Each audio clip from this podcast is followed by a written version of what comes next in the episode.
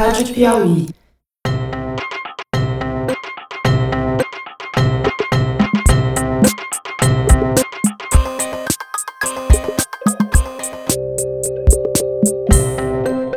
Oi, pessoal. Meu nome é Bernardo Esteves e eu sou repórter da revista Piauí, onde eu costumo escrever sobre ciência e meio ambiente.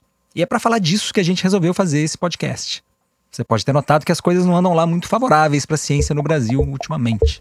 A igreja evangélica perdeu espaço na história quando nós não fomos ocupar a ciência. E aí, cientistas tomaram conta desta área. Das duas, uma. Ou a Terra não se move, ou é preciso modificar a física inteira.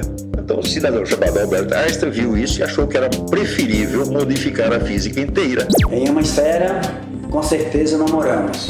Esta teoria está totalmente derrubada, extinta. Cada duas semanas, a gente vai partir de alguma questão da atualidade que tem a ver com ciência e vai trazer convidados da comunidade científica para debater esse assunto e discutir como ele pode ser aplicado nas políticas públicas. A gente não tem todas as respostas. Pelo contrário, o que a gente mais tem são perguntas. Desde quando a gente sabe que a Terra é redonda? O Brasil está vivendo uma epidemia de drogas? As abelhas estão mesmo entrando em extinção? Que voltaram a acontecer casos de sarampo no Brasil? Muitas perguntas. Eu quero saber como usar a lagartixa sabe andar no teto. Eu quero saber por que, que as ostras está em pérola. Eu queria saber por que não existe mais dinossauro. Como o sol apareceu. Calma, gente. Um de cada vez.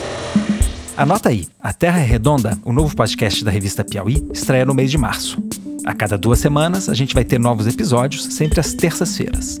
Assim que você acordar, ele já vai estar disponível no seu tocador predileto ou no site da Piauí.